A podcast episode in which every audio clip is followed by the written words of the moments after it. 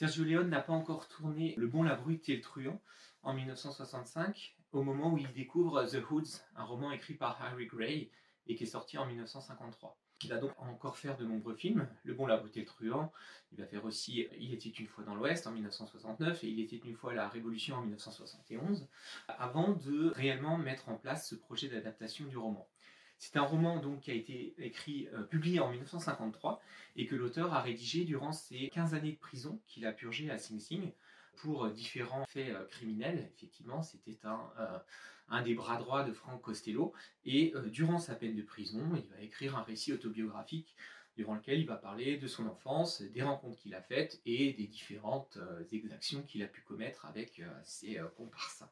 C'est à la sortie d'ailleurs hein, de, sa peine de prison, Harry Gray va reprendre contact avec le personnage qui a inspiré Max, qui dans la réalité n'est pas mort, et qui va lui proposer un nouveau coup, en fait, un nouveau casse pour se remettre en selle. Et la femme d'Harry Gray lui expliquera que s'il se lance dans cette, nouvelle activité criminelle, elle le quittera.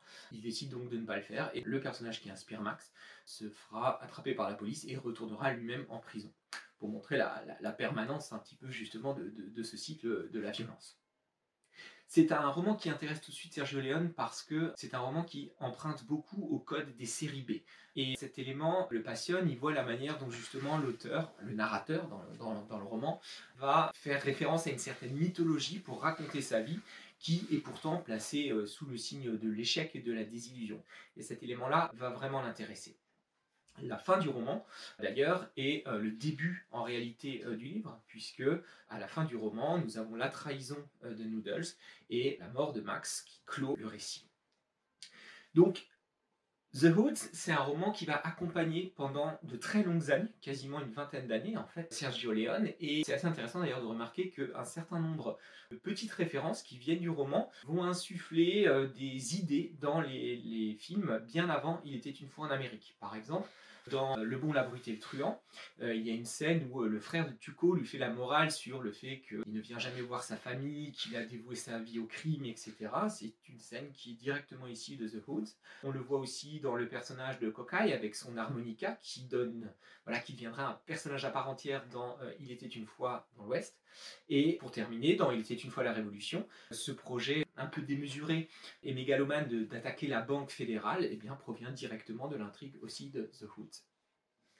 Le projet va être long pour plusieurs raisons, parce que déjà au moment où le réalisateur, donc Sergio Leone, décide de, l'adapter, il se rend compte euh, assez tardivement que les droits ont déjà été cédés, et euh, le premier producteur n'a absolument aucune intention de, les revendre, et donc ça va faire durer les choses. Entre-temps, euh, Sergio Leone va rencontrer Harry Gray, il s'entretient assez longuement avec lui, au départ il a pas très enthousiaste à l'idée d'en parler, mais ils finissent par s'entendre. Et Sergio Leone se rend compte qu'il est beaucoup plus dissert sur son enfance que euh, sur la suite des événements et il décide d'accentuer cet élément-là.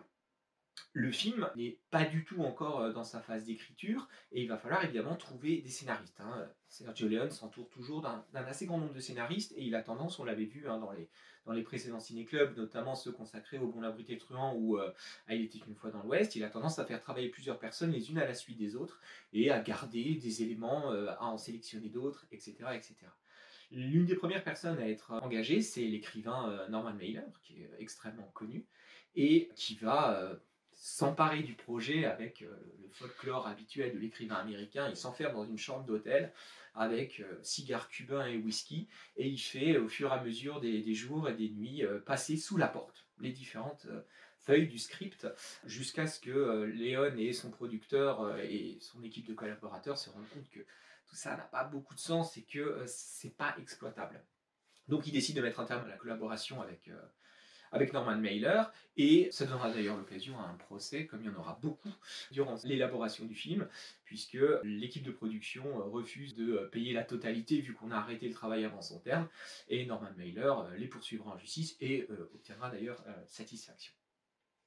Durant donc de nombreuses années, il va y avoir un travail d'écriture et surtout un travail de conquête pour avoir les droits et pour pouvoir déclencher le budget. Et en gros, pendant une dizaine d'années, de 67 à 1977, Sergio Leone parle de son futur film, il parle de ce grand projet qui est Il était une fois en Amérique, à euh, à peu près tout le monde. Et c'est quelque chose qu'on retrouve très souvent en fait dans sa carrière. C'est quelqu'un qui racontait les films avant de les avoir tournés, dans un premier temps euh, pour séduire les financiers. Hein. c'est comme ça qu'il a obtenu notamment justement euh, l'accord de, de, son producteur Grimaldi. C'est quelqu'un qui avait dans la tête tous les plans. Il savait exactement ce qu'il voulait faire et il avait visualisé euh, exactement.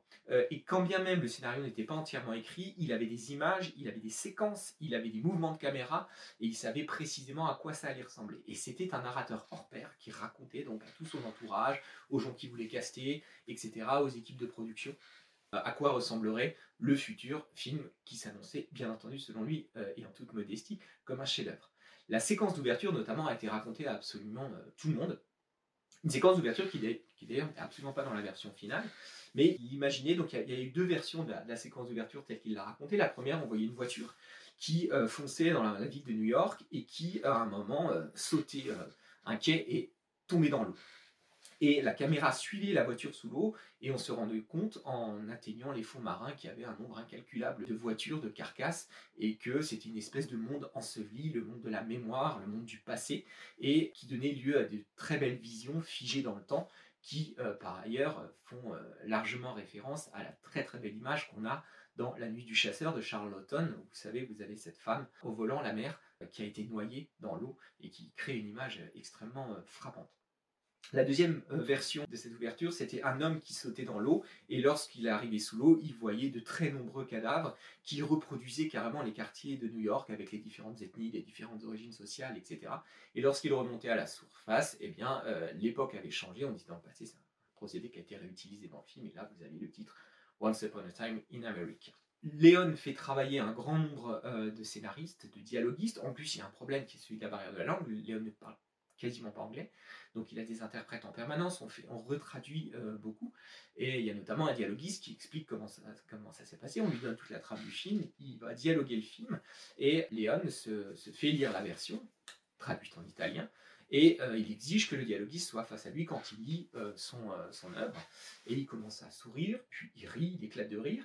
Et il regarde le dialoguiste et lui dit ah, C'est vraiment drôle ce que vous avez fait. L'autre peu étonné, et lui dit mais moi je veux pas du tout que ce soit drôle, donc euh, vous allez tout recommencer. Et ça explique aussi la longue maturation. Il se passera un, 13 euh, ans entre Il était une fois la Révolution en 1971 et la sortie du film en 1984, Il était une fois en Amérique. Six auteurs, six scénaristes vont se relayer pour mettre en place un scénario qui finisse par satisfaire Sergio Leone. Et enfin, il a réussi à réunir toutes les conditions et il va pouvoir ouvrir euh, la production et le tournage. Il appelle euh, donc Harry Gray pour lui annoncer que le film va enfin se faire, et c'est sa femme qui décroche pour lui annoncer qu'il est mort quelques semaines auparavant. Et donc l'auteur du roman ne verra jamais l'adaptation euh, à l'écran de son œuvre. Vient un peu en amont la phase évidemment du casting. Alors le casting, euh, dans la mesure où justement Sergio Leone, pendant des années, a pensé à son film, il a pensé à peu près à tout Hollywood, y compris toute l'histoire d'Hollywood. Au départ, il a des projets assez, euh, assez fous. L'idée, c'est d'essayer de convoquer, sous forme de petits rôles, des personnages qui se sont illustrés dans les films de gangsters de l'âge d'or d'Hollywood. Il pense à James Cagney, il veut donner un petit rôle à Henry Fonda, à James Stewart, etc. Euh, tous ces projets n'aboutiront évidemment pas, et pendant un temps assez long, pour le personnage de Max, il pense à Gérard Depardieu pour Max jeune, dans les années 30, et euh, Jean Gabin pour la version 1968 de Max. Là aussi, ça n'aboutira pas. Et le casting va être un casting absolument colossal qui va faire euh, vibrer euh, le tout Hollywood puisque on a un casting déjà un très grand nombre de rôles et en plus ces rôles sont divisés sur trois époques ce qui fait qu'il est multiplié par trois. Donc euh, tout le monde à Hollywood à un moment ou un autre va se retrouver à, être approché pour la production d'Il était une fois en Amérique et on va auditionner 200 personnes pour le seul rôle de Max. C'est finalement James Woods qui va l'obtenir, qui n'est pas un acteur extrêmement célèbre à l'époque, mais qui va devoir compenser sur le plateau. Il explique d'ailleurs hein, que l'énergie qu'il a mis dans son rôle, il l'a mise au profit de son personnage, mais c'était aussi en tant que comédien pour essayer d'être à la hauteur du monstre qui était face à lui, à savoir Robert De Niro, et que euh, cette, cette, concurrence, ce combat de coq, euh, rentre parfaitement dans, l'alchimie des deux personnages, Max et Noodles, mais qu'elle était finalement aussi celle de deux acteurs, et surtout lui qui devait euh, voilà, tenir la dragée haute à ce personnage extrêmement imposant. En ce qui concerne De Niro, c'est le producteur Grimaldi qui a travaillé avec lui notamment sur La valse des pantins juste avant, qui arrive à le connecter à, ce projet-là. Et à ce moment-là, De Niro est vraiment au sommet de sa carrière. C'est vraiment quelqu'un qui, peut faire à peu près ce qu'il veut. Et on lui propose les deux rôles, Max ou Noodles. Et c'est lui qui décide donc de choisir Noodles. Et il impose, il propose, mais il dit Moi, j'aimerais jouer sur les deux âges. Donc, euh, dans la version euh, de, 1935 et de 1968. évidemment, on lui accorde. Et euh, c'est à l'époque un record. Hein, il va toucher 3 millions de dollars. C'est on n'a jamais vu un tel cachet en 1982-83 pour, un acteur. Le tournage va donc commencer, c'est un tournage dans lequel justement De Niro euh, va être assez interventionniste. Hein. Il a pris ses habitudes, il a l'habitude de discuter avec les réalisateurs et il ne va pas s'en priver en ce qui concerne euh, le, tournage avec Sergio Leone, ce qui va un petit peu évidemment euh, le, le, déstabiliser. La première chose qu'il impose, c'est qu'il souhaite que le tournage se fasse d'une façon non pas chronologique, mais en tout cas qu'on tourne d'abord toutes les scènes où il est jeune, en 1935, et ensuite toutes les scènes qui concernent la temporalité de 1968. Ce qui va occasionner un surcoût de production de 1,5 million de dollars tout de même, et qui ne va pas simplifier la tâche de toute la régie et toute la manière dont la production avait proposé son planning. On lui accorde, c'est un travail extrêmement fastidieux et toute la partie de tournage liée à la dernière époque, donc 68, est extrêmement fatigante pour De Niro puisqu'il a entre 4 et 6 heures de maquillage chaque matin, donc il se lève vers 3 heures du matin pour pouvoir être euh, voilà, euh, à, une heure convenable sur le plateau. Et il expliquera d'ailleurs que euh, si le maquillage fonctionne aussi bien, s'il paraît si justement vieux, c'est à cause du maquillage, mais aussi probablement dû à sa grande fatigue durant cette période-là. James Woods et De Niro arrivent aussi à imposer à Léon une nouvelle technique qui est celle de la prise de son direct. Léon, en bon réalisateur italien, n'est absolument pas habitué à ce système-là. Hein. Euh, on fait vraiment tout en post-synchronisation à l'époque. Et eux, dans cette volonté d'être authentique et d'avoir le juste timbre de voix au moment où ils jouent, etc., arrivent à l'imposer, même si tout le film ne sera pas en son direct. Hein. il y aura quand même au moins 25% de post-production, notamment du fait du travail sur la musique et euh, euh, sur tout ce qui est en lien avec le son. Dans les premières séquences tournées, Sergio Leone raconte que euh, il tourne un jour un plan assez tôt dans le tournage avec De Niro et euh, De Niro conteste la validité du plan en disant que selon lui c'est pas comme ça qu'il faudrait le tourner. Donc De Niro l'invite, lui fait regarder à la caméra ce que ça donne et euh, l'invite pardon et De Niro valide le plan et Sergio Leone lui aurait dit bah, écoutez, je, suis ravi que vous soyez d'accord avec moi parce qu'il s'avère que je suis le réalisateur de ce film. Donc il y a une certaine tension. Il s'agit de quand même placer un petit peu une sorte de hiérarchie et d'échange, mais euh, très clairement, la collaboration sera extrêmement fructueuse parce que euh, Léon se rend compte que les suggestions de De Niro sont pertinentes et il va lui accorder une écoute et un certain nombre euh, de choses. La scène où De Niro tourne le personnage de Noodles tourne la cuillère dans sa tasse de café, cette scène si longue, c'est par exemple une idée euh, de l'acteur lui-même qui, euh, durant la prise, euh, a décidé de dilater au maximum pour jouer sur la tension. Et Léon a continué à tourner. Et à la fin de la prise, il lui a dit voilà, c'était ma façon à moi de, rendre hommage à votre cinéma qui est fondé justement sur l'attente, sur la tension, sur la dilatation. C'est des séquences qu'on a tous en mémoire, que ce soit dans Le Bon, la Brute et le Truand et fois dans l'Ouest, etc. Et Léon a gardé la prise, par exemple. Mais les expérimentations de, de Niro, qui euh, à ce moment-là euh, fait euh, vraiment tout ce qu'il veut et décide de se plonger dans ses rôles de manière extrêmement profonde, vont aller extrêmement loin. Il y a notamment toute la séquence dans La fumerie d'opium, où il doit être réveillé en sursaut par un son, le son du téléphone, etc et il veut faire un très grand nombre de prises. Mais euh, il estime que euh, le premier son qui le réveille ne va plus le surprendre, il a besoin d'être surpris pour vraiment jouer cette surprise. Et pendant une journée entière, il va demander aux techniciens de trouver des nouveaux sons qui vont à chaque fois le surprendre. Donc on invente des tas de systèmes, on fait tomber des choses par terre, on, on tape avec un marteau sur une tôle, etc. etc.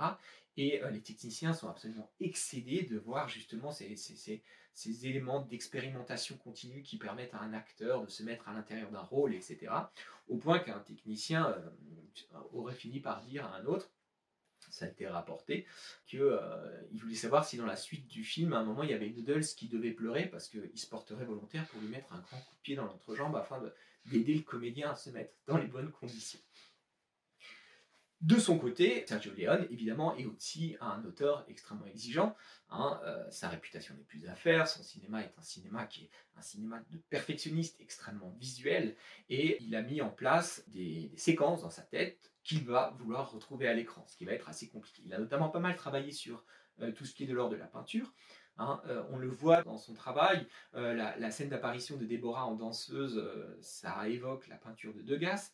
Et pour tout ce qui est de cette mythologie à l'américaine, on retrouvera des toiles de Hopper ou de Norman Rockwell par exemple. Et il a vraiment travaillé cette question avec son directeur de la photographie pour retrouver ces, couleurs et cette atmosphère-là. Le tournage qui donc commence en juin 1982 est censé au départ durer 20 semaines pour un budget d'à peu près 18 millions de dollars. Résultat, euh, il durera 44 semaines pour un budget de 30 millions de dollars, ce qui évidemment va rendre euh, les producteurs assez fébriles. Léon, sur le plateau, a ses exigences et il sait exactement ce qu'il veut. On n'en est pas au niveau de Stanley Kubrick, mais pas loin. Euh, il est prêt, par exemple, dans un plan qui mobilise 800 figurants et euh, un nombre euh, important de voitures d'époque, etc., de refaire 35 prises parce qu'à chaque fois, il estime qu'il y a un déséquilibre dans la composition de l'image. Ici, il y a un petit vide. Ici, il y a un personnage, une petite fille qui passe dans la rue et qui fait subrepticement un regard caméra. Tous ses collaborateurs disent mais ça se verra absolument pas dans l'image d'ensemble. Lui a ce perfectionnisme et il faut que l'image soit absolument parfaite. Il en ira de même pour certains plans. On rapporte par exemple que l'actrice Tuesday Weld, euh, qui joue Carole, dans une séquence qui est sur le point d'être tournée, Sergio Leone appelle, euh, appelle le scénariste, le dialoguiste, et lui dit Écoute, il faut que tu rajoutes 10 mots dans la réplique de Tuesday euh, sur ce plan-là. Et l'autre, il dit mais, pourquoi et de quoi faut-il parler, etc. Et puis non, mais c'est pas important. Moi, ce que je veux, c'est que elle parle tout le long du moment où elle marche de tel point à tel point. Ce qui fait que on, voit que Léon savait exactement au niveau de la prise de vue, de la durée du plan et de la séquence à quoi ça allait correspondre avant même d'avoir tourné. Il n'a pas tourné en se disant tiens j'ai pas assez de, il aurait fallu qu'elle parle encore. Il sait exactement à l'avance. Et ce qui importe pour lui, c'est justement qu'il a cette vision d'une femme qui marche en parlant et il faut que le dialogue se conforme à cette vision qu'il a de la séquence. Dans le même ordre d'idée, au moment où le personnage de Noodle sort de la prison et va retrouver Max, Léon voulait qu'il pleuve exactement au milieu de la scène. Le plan est trop large pour qu'on puisse imaginer une machine hein, qui puisse permettre une pluie artificielle. Et donc il regarde la météo et, il dit oui, ça, ça, devrait pouvoir le faire. C'est James Woods qui raconte ça hein, dans, les interviews à la suite du film et euh, qui explique que personne de sensé ne pouvait imaginer qu'on allait attendre le temps. Et à un moment, on lance la caméra et effectivement, au moment euh, opportun, il se met à pleuvoir et euh, Léon est satisfait, comme si justement il avait la capacité de, commander même au climat, d'être en harmonie avec ce que lui a, prévu pour euh, son film. Donc il rend ses collaborateurs souvent assez fous parce qu'il a des exigences et il est hors de question qu'il fasse des concessions. Euh, pour la benne à ordures, par exemple, à la fin du film, il l'a vu, parce qu'il se documente énormément, tout ce qui est de l'ordre des accessoires, des objets, des décors, etc. ça fait l'objet d'un travail extrêmement euh, euh, long. Hein. on l'a vu notamment dans, la rétrospective et l'exposition à la Cinémathèque il y a quelques années, à quel point il se documentait. Et il voit dans un livre une photo d'un, camion à ordures qui, pour lui, est exactement celui qu'il doit y avoir dans la séquence finale collaborateurs cherchent dans les États-Unis entiers où est ce camion, etc. Personne ne le trouve. On lui propose des, euh, des équivalences et il refuse. Et on construira, selon l'image, le camion à ordures euh, qu'il souhaitait. Donc euh, il, va quand même assez loin dans ses exigences. Évidemment, derrière, il y a des gens qui financent, il y a des gens qui attendent la sortie, et ça va créer, bien entendu, des remous et des complications. Le film, au départ, quand Grimaldi se rend compte que la saga va être longue, on imagine un film en deux parties. À cette époque, euh, Grimaldi s'est engagé sur des grosses productions comme le 1900 de Bertolucci, qui dure 5 heures par exemple, ou le Casanova de Fellini, qui constitue euh, de manière extrêmement ostentatoire euh, toute une époque et qui coûte beaucoup d'argent. Malheureusement, ces deux films sont des échecs cinglants, et Grimaldi se retrouve vraiment en difficulté financière. Donc il va commencer à presser un petit peu son réalisateur en lui disant qu'il va falloir réduire et qu'on va peut-être pas pouvoir être à la hauteur de ce qu'on avait prévu en termes de simplement de durée. Et là, il va y avoir un très grand nombre de tractations qui vont donner lieu à euh, de véritables conflits. La Warner, qui donc chapeaute toute la production, se rend compte que les versions que propose Léon sont trop longues. Léon avait un premier bout à bout de 10 heures, qui aboutit à 6 heures, et il arrive à une version de 4 heures à peu près qui lui convient. Il consent à couper encore, et il aboutit à une version de 3h45, 3h50, et il dit voilà, ça c'est la, la, version qui me semble euh, la plus appropriée, même si dans ma tête, euh, le film aurait dû faire au moins 4h10, mais je consens à couper ces passages-là. La Warner estime qu'il ne respecte pas le deal et euh, veut un film qui fasse 2h30, 2h40. Et là, il y a un malentendu, puisque euh, selon Léon, les 2h30, c'était si le film avait été divisé en deux parties. La Warner tranche, elle lui retire le final cut et elle décide de faire son propre montage. Et là, on aboutit à quelque chose d'absolument catastrophique. C'est-à-dire qu'on va confier le montage à des, petits tâcherons d'Hollywood, un montage de 2h20. Donc vous imaginez déjà l'importance des coupes, mais surtout, on va décider de faire un montage dans l'ordre chronologique. Donc vous qui venez voir le, film, vous vous rendez bien compte de la différence de traitement que ça va occasionner. Donc on va mettre toutes les séquences de 1922, puis les séquences de 35, puis les séquences de 68. Le film est absolument incompréhensible. Euh, les coupes sont tellement gigantesques qu'on ne comprend absolument pas qui vient faire quoi, euh, qu'est-ce qui s'est passé pour quel personnage. Et le film est un ratage total. À cette époque-là, Sergio Leone le vit extrêmement mal. Il fait sa première crise cardiaque d'ailleurs, et on lui diagnostiquera des insuffisances cardiaques qu'il refusera de, soigner d'ailleurs par ailleurs. Néanmoins, en 1984, à Cannes, la version de 3h50 est présentée. C'est un immense succès euh, critique et le film en Europe sera exploité dans le montage de 3h50 et il aura un relatif succès. Aux États-Unis, c'est vraiment un échec retentissant. Le film récolte à peine 5 millions de dollars alors qu'on pouvait tabler sur une centaine de millions de dollars. De Niro sur place ne le, défend pas beaucoup parce qu'il y a de grandes polémiques euh, qui sont arrivées à Cannes, mais aussi aux États-Unis concernant la misogynie du film. On aura l'occasion d'y revenir. Et donc, euh, le film est un désastre. Une journaliste, d'ailleurs, hein, de la presse américaine, considère ce film comme étant le pire de l'année 1984. Euh, sauf qu'en 1990, quand elle fera son classement et qu'entre-temps elle aura vu le cut, le montage européen, elle considérera ce film comme le meilleur de la décennie des années 80, ce qui donne un aperçu de la différence euh, de ce film. Cette version d'ailleurs n'existe plus, on ne la trouve plus, hein, le, cut euh, chronologique. Elle a été très vite oubliée et, euh, et effacée un peu honteusement si vous voulez. En 2012, on retrouvera les parties manquantes que vous avez vues euh, ce soir dans la version euh, intégrale, même si elles ont été vraiment abîmées par le temps et on voit évidemment une grande différence de traitement dans notamment euh, la qualité de l'image et on voit ces pièces rapportées. Mais en tout cas, le, montage de 4h11 qui est celui qu'on a aujourd'hui en exploitation correspond à celui qu'avait originellement prévu Sergio Leone. Sergio Leone, donc, qui va être terriblement affecté de cette exploitation de son film et du massacre en règle par les studios américains et euh, qui va néanmoins se remettre au travail.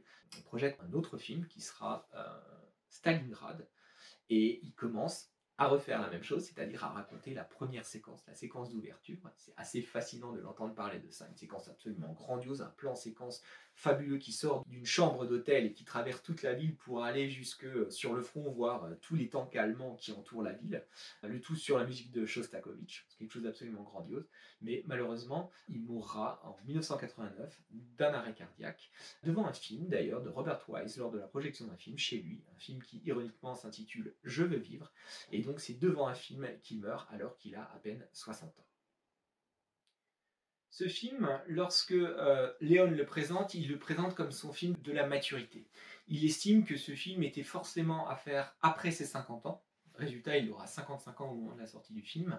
Et c'est un film qu'il estime nécessaire dans sa lente et longue maturation. Entre le moment où il a lu le roman et le tournage et la sortie du film se passe 20 ans et euh, entre ces deux derniers films, comme je vous le disais, on a 13 euh, ans de gestation. C'est donc quelque chose qui est long mais qui pour lui est nécessaire et qui explique ce qui se passe réellement dans ce film. C'est d'abord un film sur l'enfance. C'est un thème qui est nouveau pour lui, il ne l'a pas abordé jusqu'à présent et c'est un thème qui le passionne. Il estime lui d'une certaine façon que l'Amérique est un, euh, pays, un monde d'enfants quand il en parle après la sortie du film, dans les années 80, euh, il, dit que voilà, euh, on, a vu ce monde d'enfants grâce à Chaplin et que euh, d'une certaine façon, Spielberg, qu'il connaît bien et dont il connaît le cinéma, est aussi quelqu'un qui reprend cette idée-là. L'enfance va lui permettre évidemment d'évoquer des thèmes qui lui sont chers, comme la loyauté, l'amitié, qui bien entendu sont des thématiques qui ont euh, toujours été importantes dans ces films des adultes. Si vous regardez hein, les, les, duos que nous pouvons avoir dès la trilogie du dollar, ce sont des personnages qui évoluent ensemble, qui traversent des épreuves ensemble, il peut y avoir des trahisons, mais il y a toujours cette idée d'une solidarité et principalement d'une solidarité masculine la fameuse scène hein, de la Charlotte russe, où on voit cet enfant qui mange cette pâtisserie en attendant devant la porte, est clairement un hommage de la part de Léon au cinéma de Chaplin. Et c'est une scène que l'enfant qui joue euh, le personnage a pris beaucoup de plaisir à tourner, dans la mesure où elle a nécessité quatre prises et donc autant euh, de pâtisserie euh, à déguster.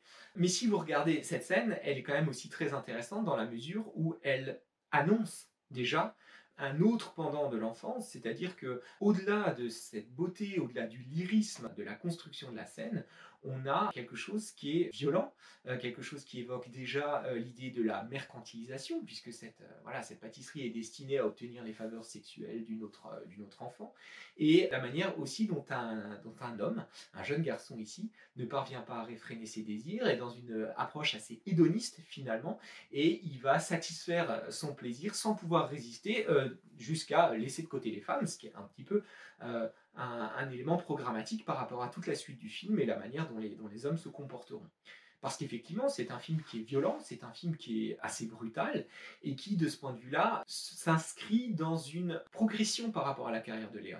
Sergio Leone euh, s'est illustré évidemment dans le western jusqu'à présent, et plus on avançait dans le western, plus il y avait cette dimension historique qu'on voit vraiment dans Il était une fois euh, dans l'Ouest, avec cette question de la naissance de la nation et la manière dont elle se fait par le crime, par l'avidité et euh, finalement les motivations les, plus primaires de l'homme.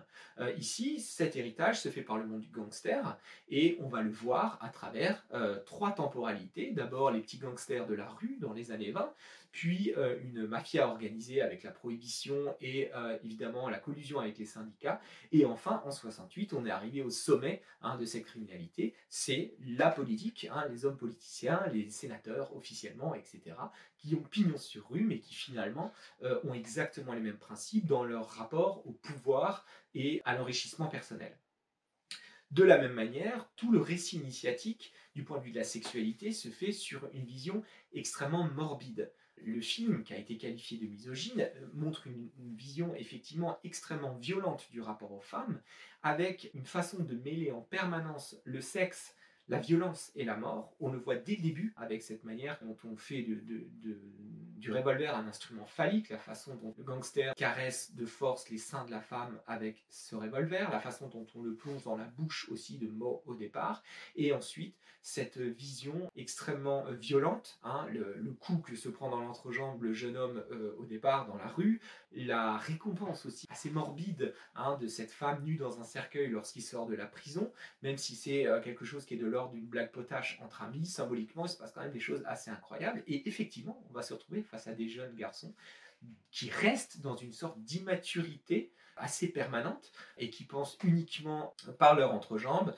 et qui sont dans des combats de coq, etc., qui restent extrêmement immatures dans des relations qui sont toxiques avec les femmes, et les seules femmes qui peuvent s'en sortir sont celles qui finalement vont être au diapason avec eux dans ce rapport à une sexualité extrêmement violente et perverse d'une certaine façon. Donc cette image qu'on a entre la Madone et la putain d'un côté, c'est quelque chose qu'on avait déjà hein, remarqué chez, euh, chez, Sergio Leone, notamment dans le personnage extrêmement intéressant de Claudia Cardinal, dans Il était une fois dans l'Ouest, qui justement s'émancipait progressivement et laissait les hommes de côté dans leur univers de euh, conflit, dans leur univers où ils étaient tous condamnés d'une certaine façon à disparaître et à mourir. Elle, c'était celle qui restait et qui construisait quelque chose qui allait donner à boire aux travailleurs dans l'ultime plan. C'est un peu la même idée qu'on retrouvera avec le personnage de Déborah qui quitte ce milieu mortifère, ce milieu violent, pour aller à Hollywood, pour faire une carrière, et le rôle de Noodles, d'une certaine façon, ça va être de l'empêcher de partir, de la garder auprès de lui, et ça montre aussi justement cette différence d'approche entre euh, les hommes, leur violence, euh, leur rapport au monde, qui est un rapport sur l'avidité, sur la captation permanente et violente des richesses, la satisfaction des désirs, et euh, les femmes qui sont soit des victimes, soit celles qui vont fuir pour pouvoir d'une certaine façon s'en sortir. Ce film est un film sur la mémoire. hein, parce que cette espèce d'enfant est, qui est resté un petit peu adolescent dans les années 30 est quelqu'un qui va subir une immense rupture et qui va ensuite se remémorer sa vie. On a donc trois temporalités. La temporalité initiale, c'est de l'ouverture du film, c'est 1935, puis 1968, l'homme vieux qui revient après un long exil de 35 ans, et enfin 1922, l'enfance. Très clairement, le film se place sous l'autorité de Proust. On le voit à travers une phrase extrêmement explicite. Mo qui demande à Noodles qu'est-ce que tu as fait pendant toutes ces années? Il lui dit je me suis couché tôt, qui renvoie très clairement à la fameuse et iconique première phrase de La recherche du temps perdu de Marcel Proust, qui est longtemps je me suis couché de bonne heure. Euh, noodles, d'ailleurs, euh, le mot qui vaut en argot cerveau. En réalité, Noodles, c'est l'intellectuel de la bande. C'est celui qui lit, on le voit à un moment lire, hein, Martin Eden d'ailleurs, c'est celui qui est cérébral et qui aura un rapport littéraire à la mémoire et au temps. Et on va le voir en permanence dans cette optique de faire revivre un petit peu le passé. De ce point de vue-là, ça explique le fait que l'esthétique soit plus statique c'est un film qui est plus austère par rapport au film précédent de, Sergio Leone. Et ça, il l'assume parfaitement. C'est aussi en ça qu'il parle d'un cinéma de la maturité. Il explique que la technique dans le film, là, elle est au service des sentiments, elle est au service euh, de la mémoire, elle est au service de l'exploration du temps, tandis que dans les films précédents, il y avait quelque chose qui était euh, voilà, au service de l'attention, par exemple, du spectacle, dans Le Bon, la Brute et le Truand, ou alors au service d'une espèce de, légende dorée de la naissance de la ville, par exemple, dans ce fameux mouvement de grue hein, qui nous permet de voir la ville en construction dans euh, Il était une fois dans l'Ouest. Bien entendu, l'un des instruments privilégiés pour accéder à cette mémoire, ça va être la musique, qui est celle d'Ennio Morricone. Hein, Ennio Morricone que euh, Sergio Leone présentait comme le scénariste de ses films. Il explique vraiment qu'il ne pouvait absolument pas imaginer de travailler sans lui et sans sa musique. On est ici dans un, dans un cas extrême, puisque vu la maturation du film, la partition a été terminée euh, sept ans avant le tournage. Ce qui fait que la musique était évidemment diffusée sur le plateau, et on, comprend la façon dont justement Léon avait construit ses séquences. Il savait exactement, et on a des exemples euh, assez euh, rares de synchronisation entre la musique et les mouvements de caméra ou la durée des séquences, parce que justement, la musique, il la connaissait par cœur et il savait exactement comment il allait la placer sur ses séquences. Et elle a une dimension ici quasiment religieuse. C'est vraiment euh, le lyrisme et les sentiments qui affleurent, qui remontent et qui permettent à chaque fois des passages dans le temps et diverses modulations qui montrent les différents souvenirs et la façon dont on en a gardé ou pas des traces. À cette musique, d'ailleurs, répond une musique du présent. Alors le présent, euh, toute proportion gardée, il s'agit de 1968, où vous avez cette chanson des Beatles, Yesterday, qui est souvent réutilisée de manière assez en easy listening, comme ça, comme si elle était un petit peu dégradée, justement, et cette vision d'un retour aussi au passé qui se fera par le biais des paroles de cette chanson. Autre euh, élément très important dans la, dans la structuration du temps, c'est euh, tout, tout, le travail fait sur le son. Et là aussi, on voit la manière dont il va vraiment accentuer son travail et affiner le rapport au temps. Euh, vous avez le tic-tac de l'horloge, vous avez le bruit du frisbee par exemple, tous ces éléments-là qui vont permettre d'accéder à une sorte de paysage intérieur, une espèce de réservoir synesthésique qui permet à Noodles de naviguer entre les différentes époques. Évidemment, ce temps, hein, pour reprendre l'intitulé de Proust, c'est un temps perdu. Si vous regardez, euh, le personnage de Noodles a perdu son temps en prison dans sa jeunesse, a perdu son temps en exil après 1935, et ça renvoie aussi à l'état d'esprit dans lequel Gray a écrit son roman. N'oublions pas qu'il l'a écrit en prison et qu'il s'agit aussi de renouer avec une époque, avec le temps de la liberté, le temps de l'enfance, le temps de l'insouciance aussi. Et il y a bien entendu toute cette dimension-là qui va nourrir aussi ce rapport au temps. Comment compenser ce temps perdu par l'idée évidemment d'un temps retrouvé? L'idée d'un rapport au passé, elle est inhérente au cinéma de Sergio Leone. Sergio Leone n'a jamais, durant toute sa carrière, n'a jamais filmé le présent. Et on n'a jamais eu de film contemporain. Vous avez toute la période des westerns. Et là, la période la plus, euh, la plus récente qu'il filme, elle est de 20 ans plus tôt, donc 1968. C'est quelqu'un qui a besoin de passer par le passé, qui a besoin de passer par une forme de nostalgie et qui a besoin aussi de la reconstitution pour justement rentrer dans la fiction.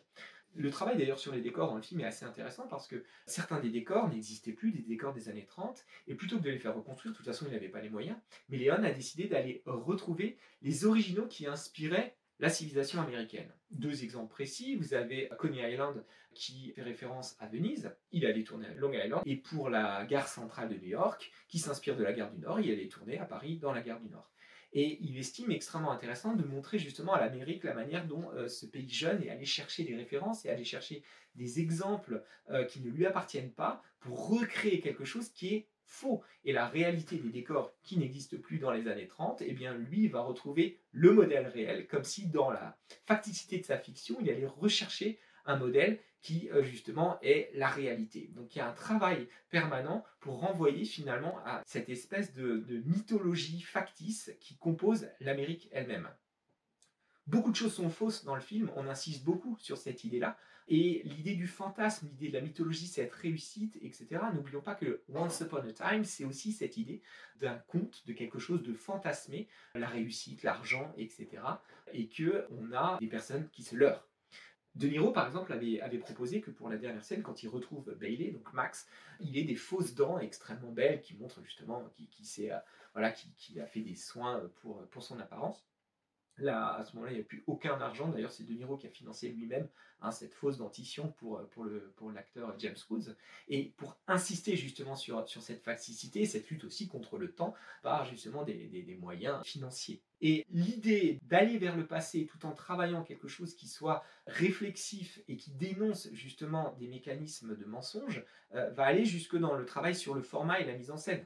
On le voit dans le fait que jusqu'à présent, Léon travaillait en 2,35 et là, il va réduire sur du 1,85. Alors, l'une des premières raisons, c'est évidemment que durant les années 80, on sait qu'il y aura un marché de la télévision par après et que le format sera plus compatible, mais il y a quand même cette idée aussi de resserrer les plans, d'enfermer un peu les personnages. On n'est plus dans les vastes perspectives hein, de l'Amérique, de la promesse des possibles, de la conquête de l'Ouest. Non, tout est saturé, tout est construit, tout est orthonormé et enferme évidemment les personnages. Et le dernier point par rapport à cette question justement de la mémoire et puis du fait qu'on aborde une nouvelle époque, c'est toute la question de l'industrie.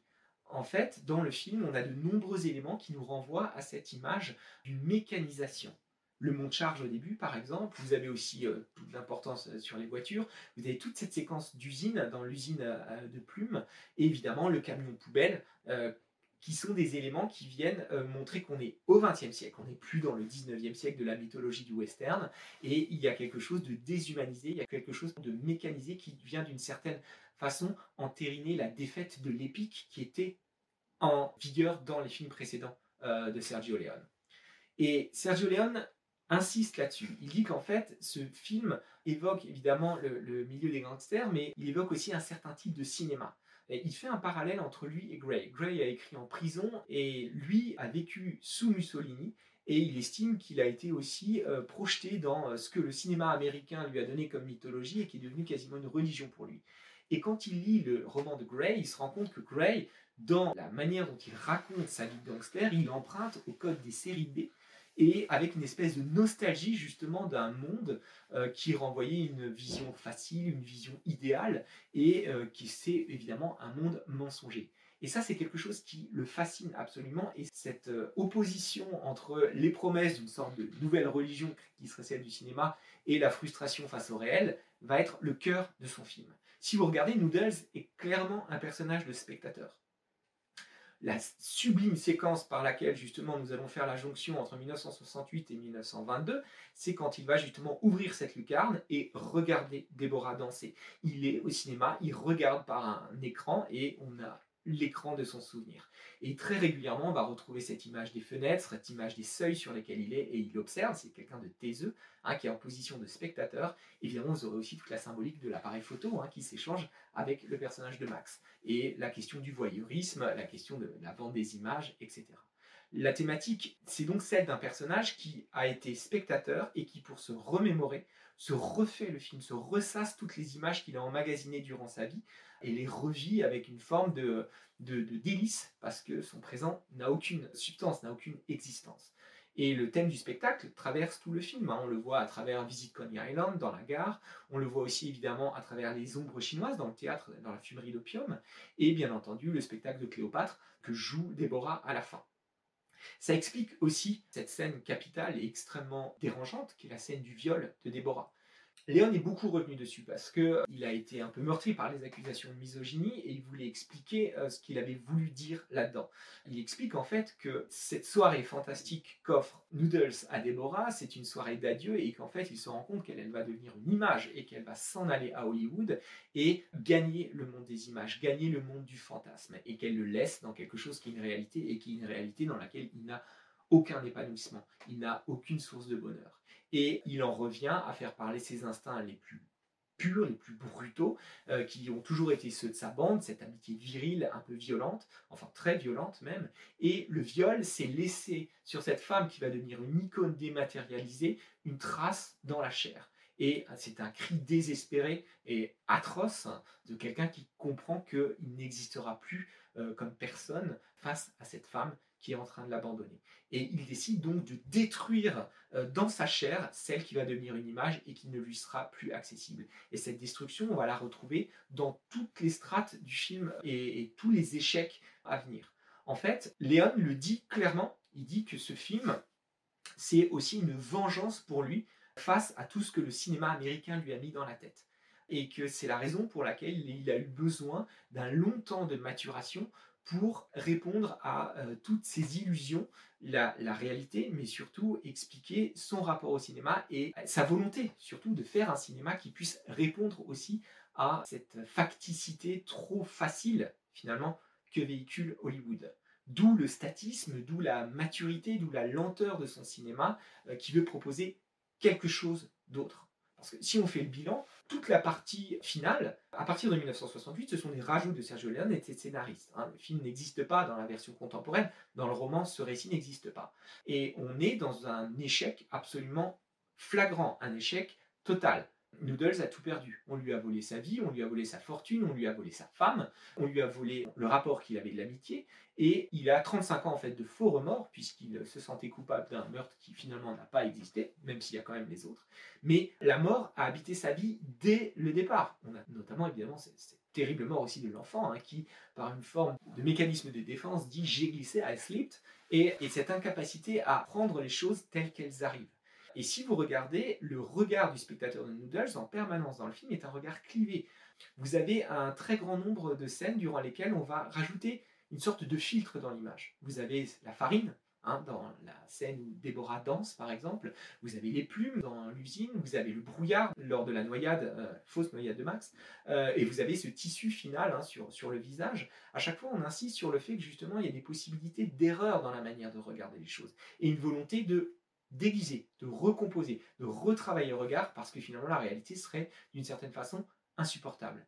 Et c'est un film évidemment sur le mensonge, et sur quelqu'un qui finalement se retrouve face à rien, il ne lui reste rien, et c'est un film aussi sans catharsis. On n'a pas d'explosion, puisque au bout de 35 ans, on imagine comment il a vécu cette lente extinction durant les 35 ans, eh bien, il va se retrouver face à quelqu'un qui a un masque, hein, euh, ce masque blanc de la femme de Cléopâtre, qui est resté figé dans le temps, dans cette image justement du spectacle, et l'autre qui est une sorte de mort vivant, qui est le personnage de Max, devenu Bailey, et qui va lui demander de l'exécuter.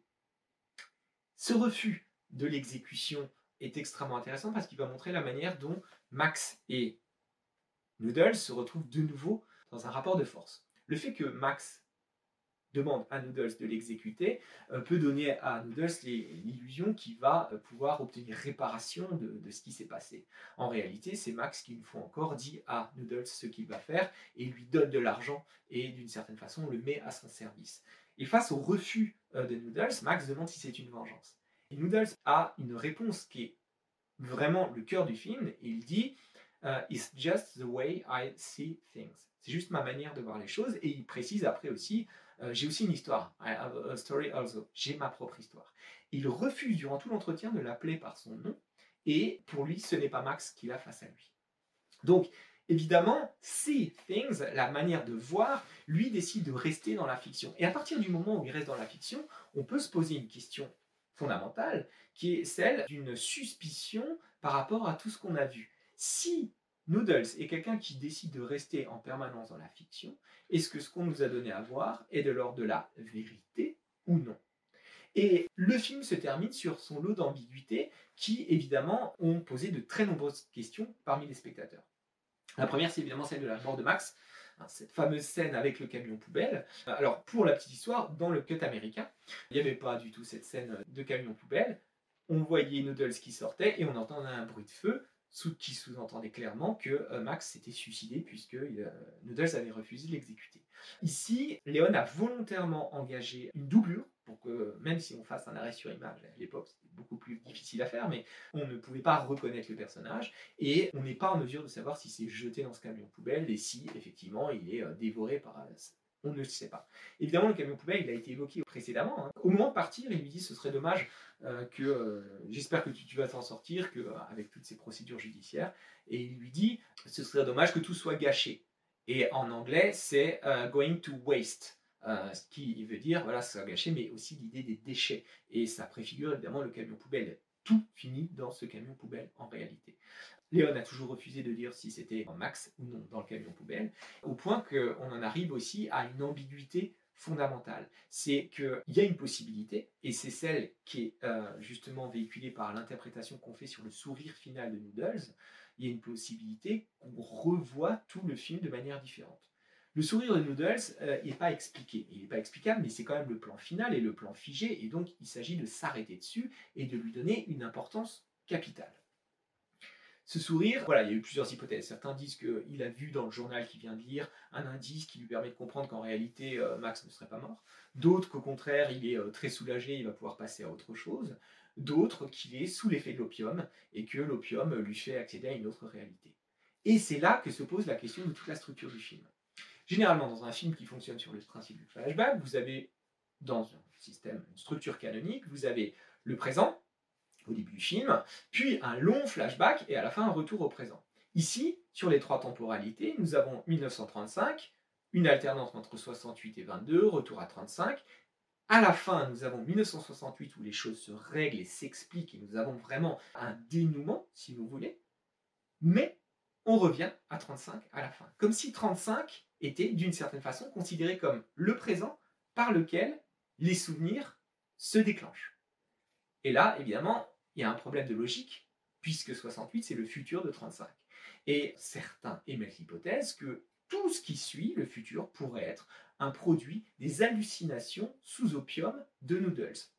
Ce à quoi Léon s'est bien gardé de répondre. Léon qui adorait évidemment parler de son film et qui adorait surtout laisser toutes les interprétations possibles. De la même façon qu'il voulait pas dire si Max était mort ou pas, il ne répondait jamais à cette question. Ou alors il y répondait, puis ensuite il disait l'inverse. Il faisait même, hein, des, journalistes expliquent, il, disait même, oui, non, mais en fait, effectivement, euh, euh, non, non, ça s'est réellement passé. Euh, tout le 1968 s'est réellement passé, et en même temps, avec le doigt, il faisait non. Donc il jouait en permanence avec cette ambiguïté, on ne pouvait pas savoir. Et c'est là que se loge le cœur même du film. C'est un film qui évidemment euh, évoque la mort du mythe, l'échec permanent et la recherche justement par la mémoire de ce qui a fait la vie d'un homme. Et dans ce récit-là, on a un récit des illusions brisées, tout en incarnant cette tentative poignante de les maintenir en vie. Et c'est le rôle même de l'art que d'accéder à ça. Et la vibration principale du film de Sergio Leone, c'est pas tant le récit des gangsters, c'est surtout le rapport d'un homme à sa vie et à ce qui a fait des fragments de beauté absolue dans sa vie. Ce sont des images, c'est une musique, ce sont des mélodies, et c'est aussi cette lenteur avec laquelle il arrive à accéder à ce qui a été beau dans sa vie en dépit de son échec présent. Et donc cette quête, explique justement pourquoi on peut considérer le film de Sergio Leone comme un film testamentaire. Et c'est un film sur justement non pas le cinéma qui nous renvoie à un cinéma idéaliste qui nous rendrait heureux, mais un cinéma qui nous permet indéfiniment, en nous repassant ce film, en dépit de sa longueur, indéfiniment de nous retrouver face à cette émotion extrêmement ambivalente. La mémoire, c'est ce qui nous fait prendre conscience de ce qu'on a perdu, mais c'est ce qui nous fait aussi savourer la beauté de ce qu'on a vécu. Et euh, en matérialisant cette mémoire à l'écran, Sergio Leone crée le film qui donne d'une certaine façon une nouvelle saveur au cinéma. Ce n'est pas une fuite vers la fiction, mais c'est quelque chose qui pourrait nous mettre en accord avec notre propre processus de mémoire et faire retrouver les émotions les plus pures qui sont celles de la vie d'un homme. C'est la raison pour laquelle Léon disait, avec des films comme celui-ci, on peut sauver le cinéma.